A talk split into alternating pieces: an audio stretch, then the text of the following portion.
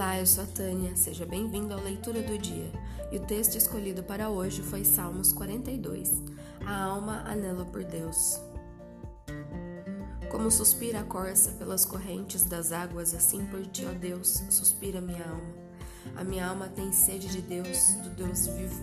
Quando irei e me verei perante a face de Deus?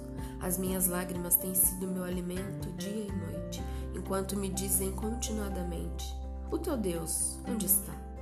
Lembro-me destas coisas e dentro de mim se me derrama a alma de como passava eu com a multidão de povo e os guiava em procissão à casa de Deus entre gritos de alegria e louvor, multidão em festa.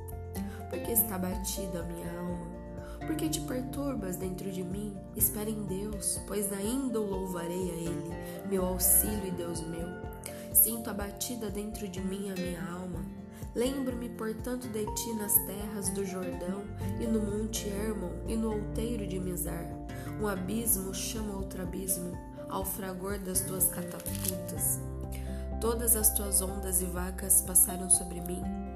Contudo, o Senhor durante o dia me concede a sua misericórdia, e à noite comigo está o seu cântico, uma oração ao Deus da minha vida. Digo a Deus, minha rocha, por que te ouvistes de mim?